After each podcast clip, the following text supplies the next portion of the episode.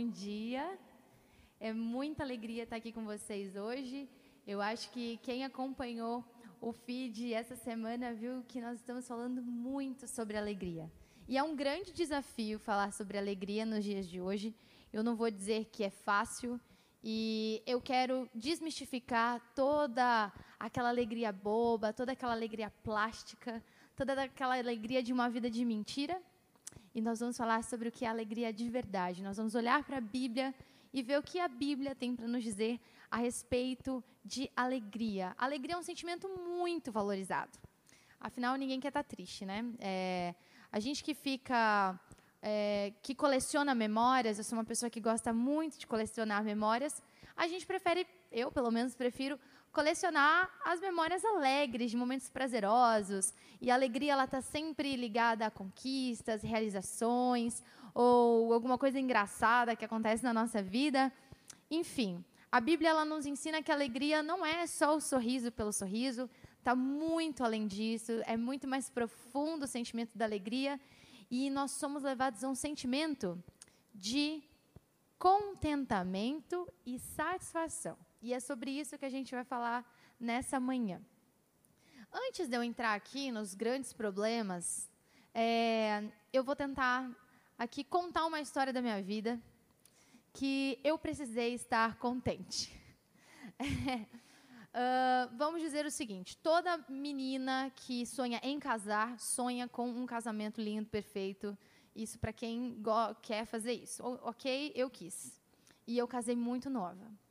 E eu sou de uma família grande, uma família nordestina bem alegre, bem contente, todo mundo faz tudo junto.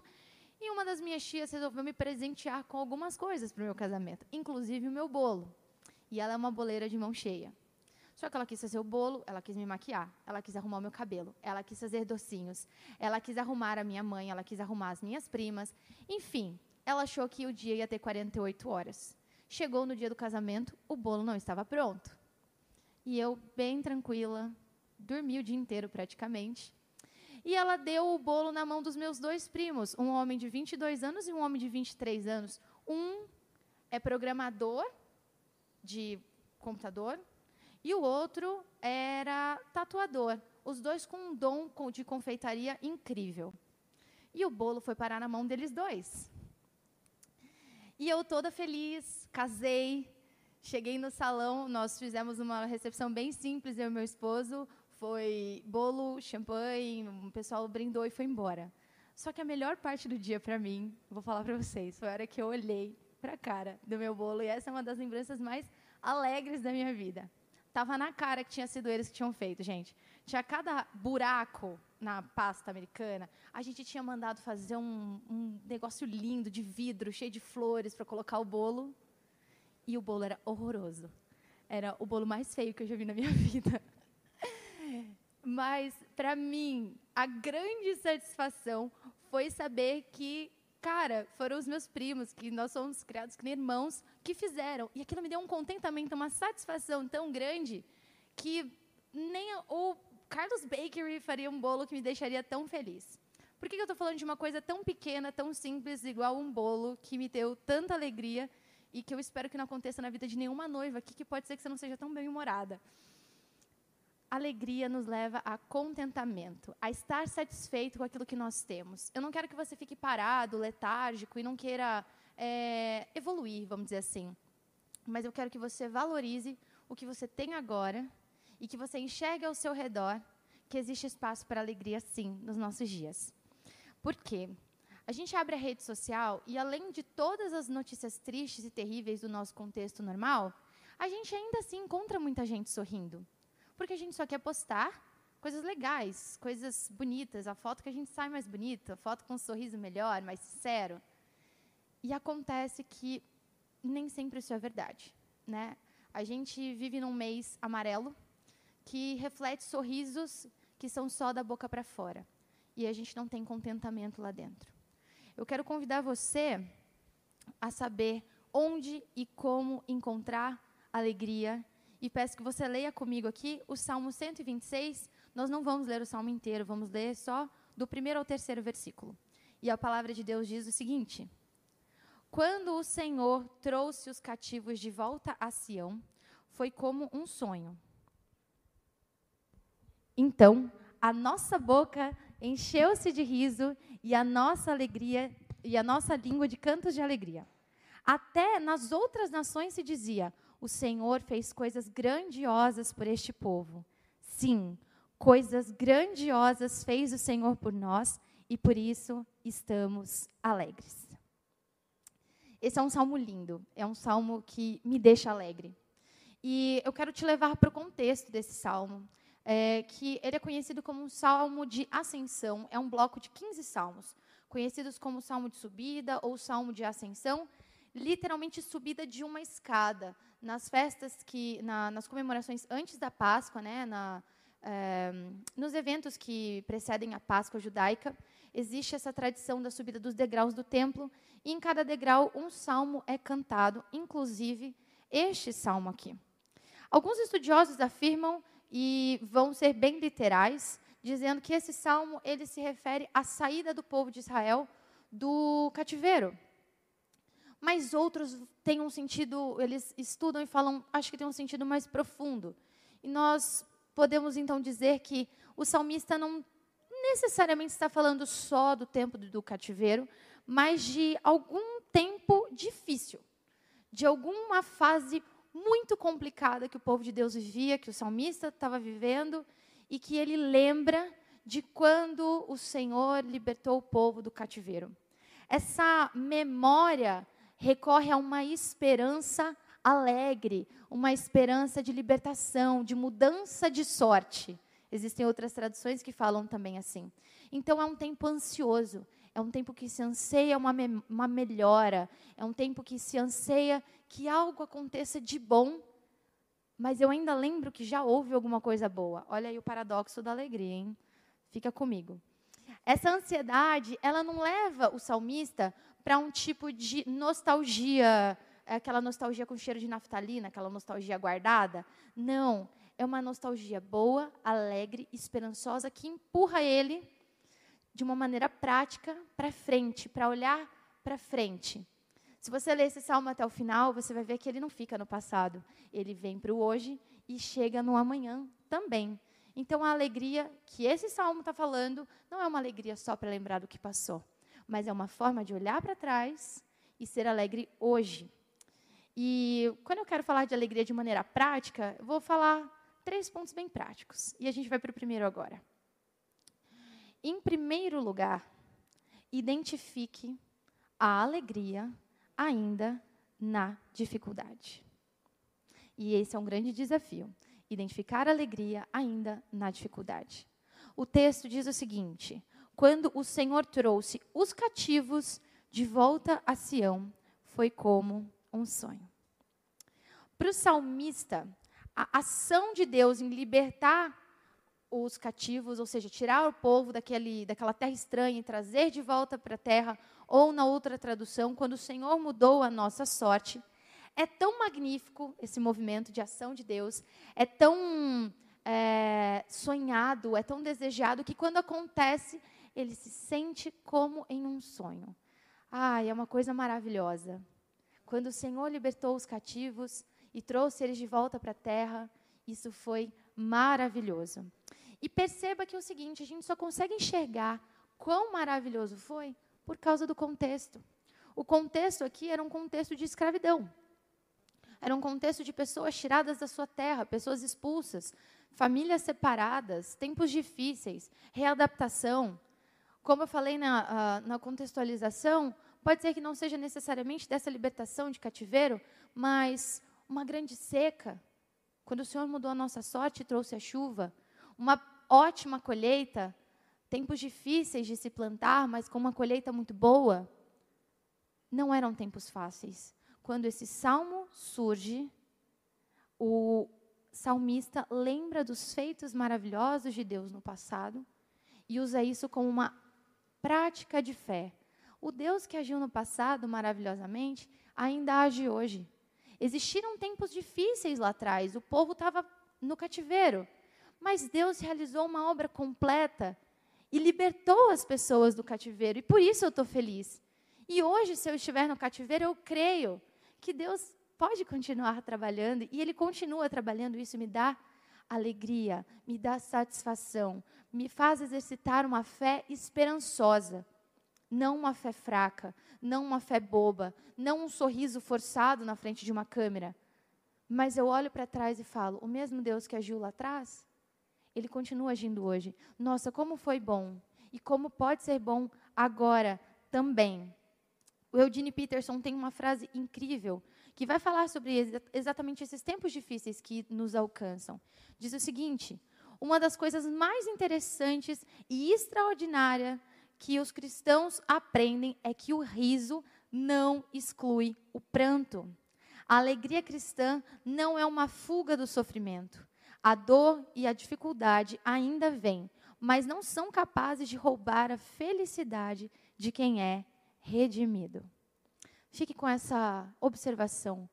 O riso não exclui o pranto. Nós podemos ser alegres, nós podemos ser pessoas contentes, satisfeitas. E ainda, ser, e ainda assim termos dias difíceis. É, eu hoje não vou contar muitas histórias, essa daqui não é uma história minha também, mas eu vou me apropriar de uma obra cinematográfica que é uma das minhas favoritas.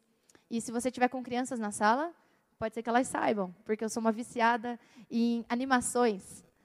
Divertidamente é um dos meus filmes favoritos. E se você quiser ensinar para as crianças o que é alegria e o que é tristeza, use esse filme. É muito interessante que todo mundo quer fugir da tristeza. A tristeza é chata, a tristeza é letárgica, a tristeza puxa todo mundo para baixo. Mas a alegria só começa a fazer sentido quando eu enxergo o todo. Não dá para ser alegre e sorridente o tempo todo, porque nem sempre está tudo certo.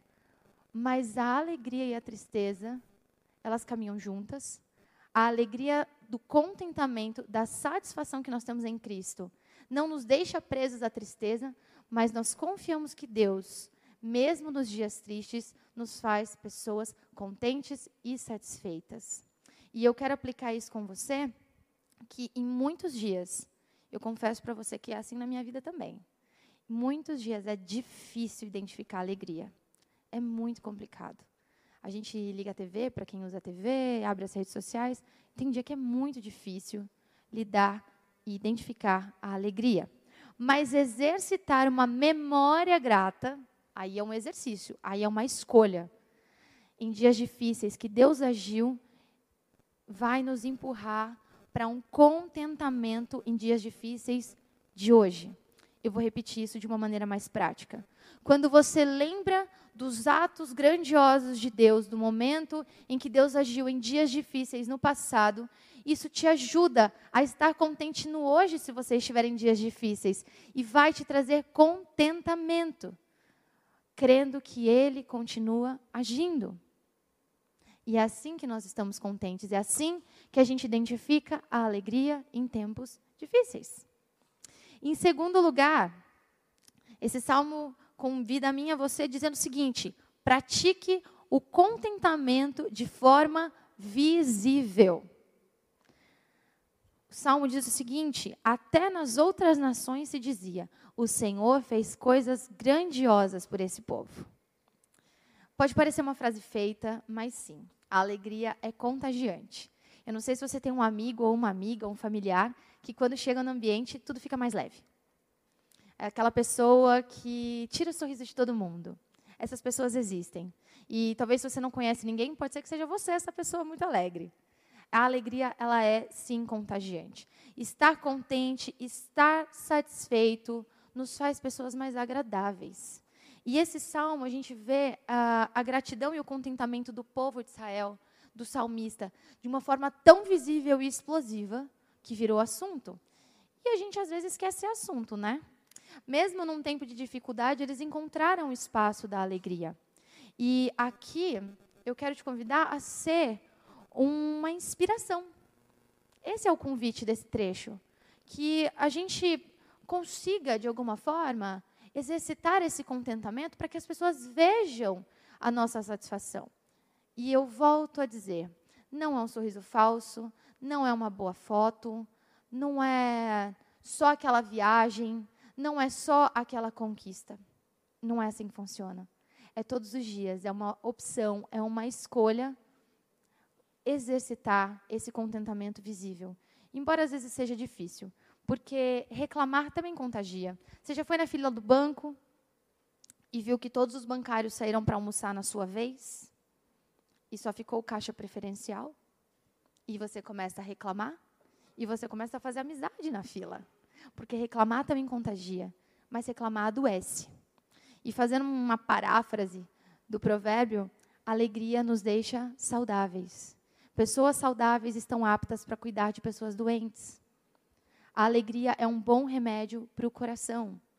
A palavra diz que um coração alegre deixa o rosto até mais bonito. E talvez para algumas pessoas isso seja bem útil. Eu uso bastante isso. Um coração alegre deixa o nosso rosto mais bonito.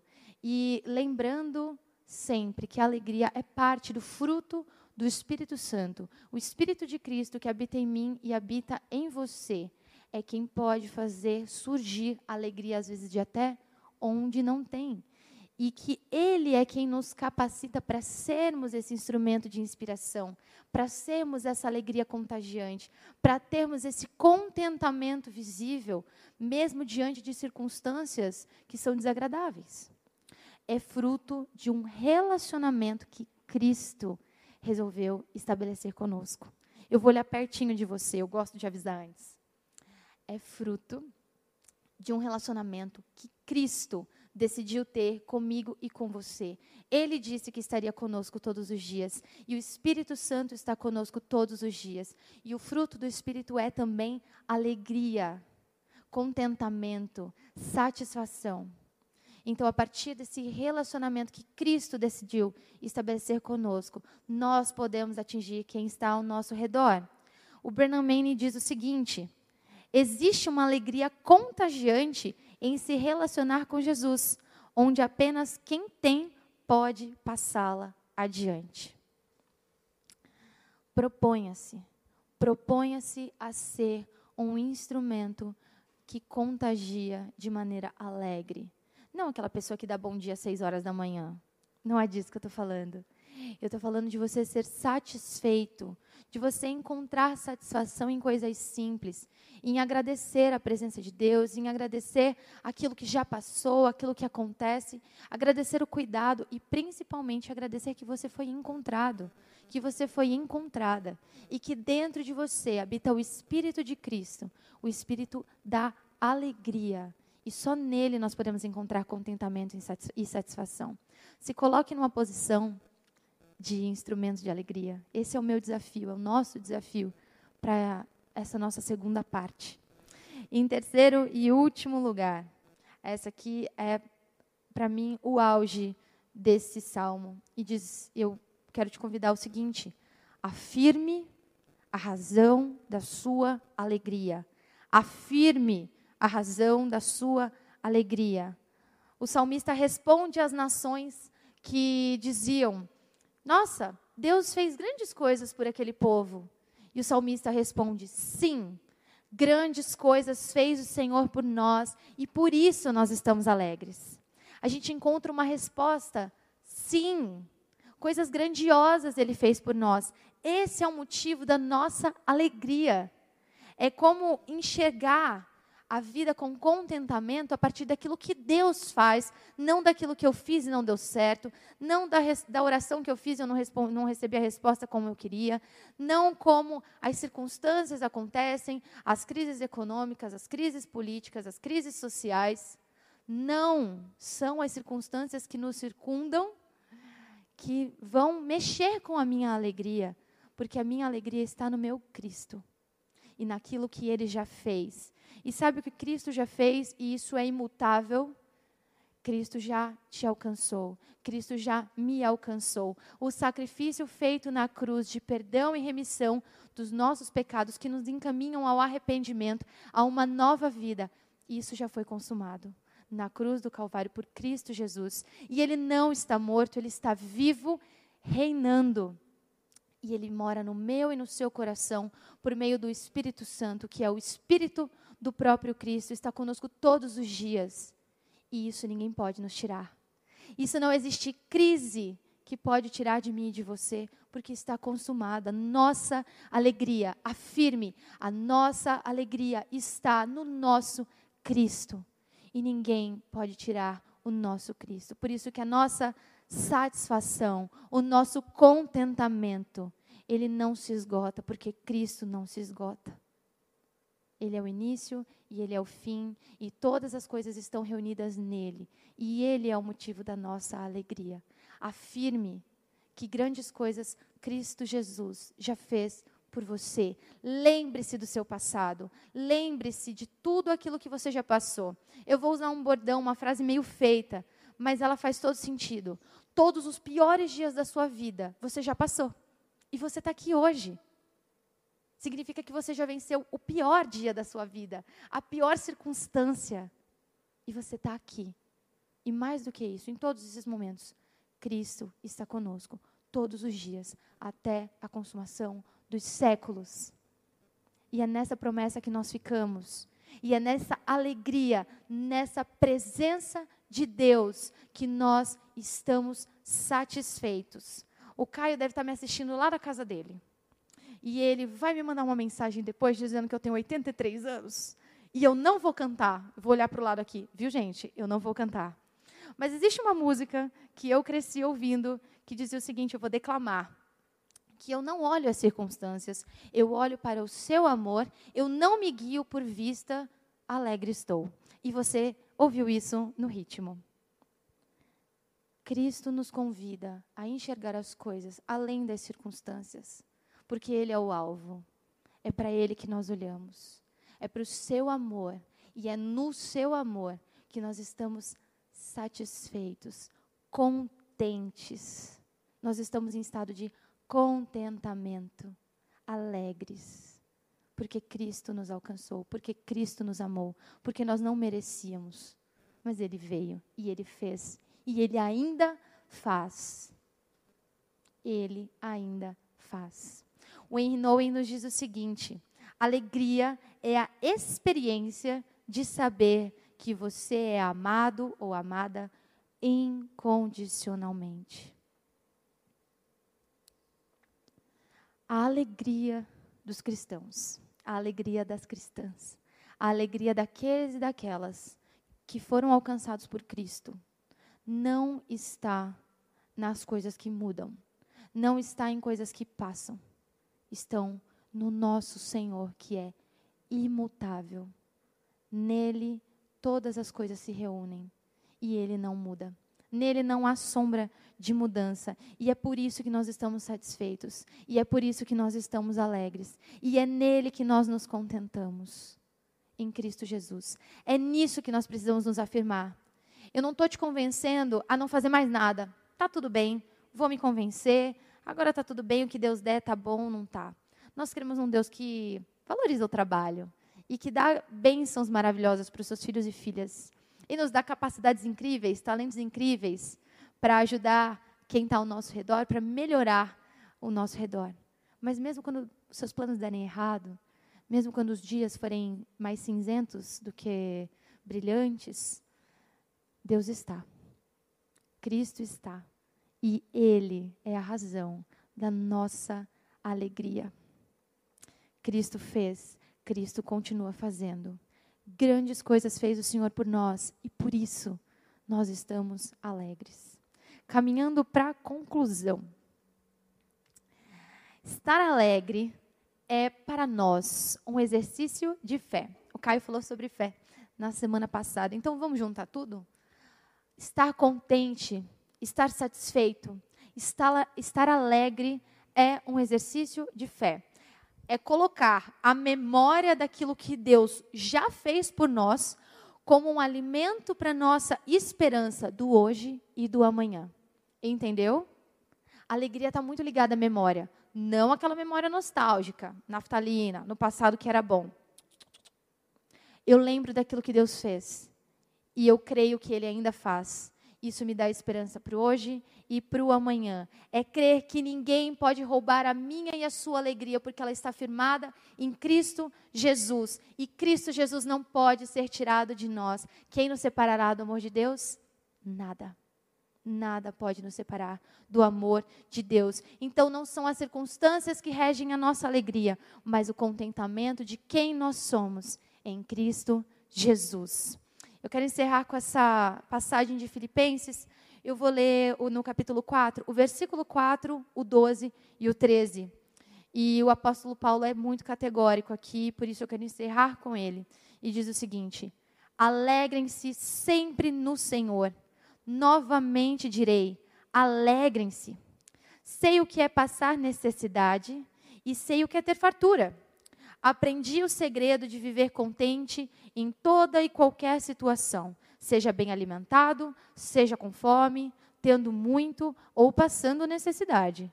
Tudo posso naquele que me fortalece. Sabe por que você tudo pode? Tudo mesmo. Passar necessidade, ficar triste às vezes, encarar o dia a dia. É disso que Paulo está falando. E é nisso que está o nosso contentamento e a nossa alegria. Eu vou encerrar com esse 4-4. Alegrem-se sempre no Senhor. Alegrem-se sempre no Senhor. Isso não é uma solicitação. Isso é um pedido, isso é quase um imperativo. Novamente direi: alegrem-se, contentem-se, encontre a sua alegria em Cristo Jesus, porque Ele não muda. E você pode tudo, inclusive ser alegre. Você pode passar por qualquer situação. Não é que você tem superpoderes. Você pode passar por qualquer situação, porque quem te fortalece, a razão da sua alegria é Cristo Jesus. Por isso, compartilhe alegria. Grandes coisas fez o Senhor por nós, por isso estamos alegres. Eu quero orar com você. Deus querido, nós te damos graças. Quanta alegria invade o nosso coração quando nós começamos a lembrar de tudo quanto o Senhor já fez por nós. Quando nós podemos olhar para o passado, ver situações muito complicadas que o Senhor nos remiu, o Senhor redimiu. O Senhor nos tirou das trevas para a tua maravilhosa luz, isso já seria o suficiente. Mas ainda há muito mais que o Senhor tem feito por nós. E por isso nós estamos alegres. Ensina-nos a todos os dias nos alegrarmos no Senhor e encontrar em Cristo a razão do nosso contentamento, a razão da nossa satisfação. Porque Cristo nunca se afasta, Cristo sempre está e Ele é a razão da nossa alegria que a gente seja esse instrumento diariamente de alegria contagiante, não uma alegria falsa, mas um contentamento verdadeiro. Que não seja, Deus, um discurso positivo apenas, mas que seja uma mudança no nosso coração. Se algum de nós tem um coração amargurado, um coração triste, um coração vingativo, um coração nostálgico, Deus, liberta-nos e deposita a alegria da tua salvação. Deposita, Deus, a esperança de que o Senhor está conosco e de que o Senhor continua atuando nas nossas vidas. Obrigada, Deus, por grande livramento que o Senhor nos dá todos os dias. E por isso nós estamos alegres. Obrigada pelo teu cuidado, Senhor. É a nossa oração no nome de Jesus. Amém.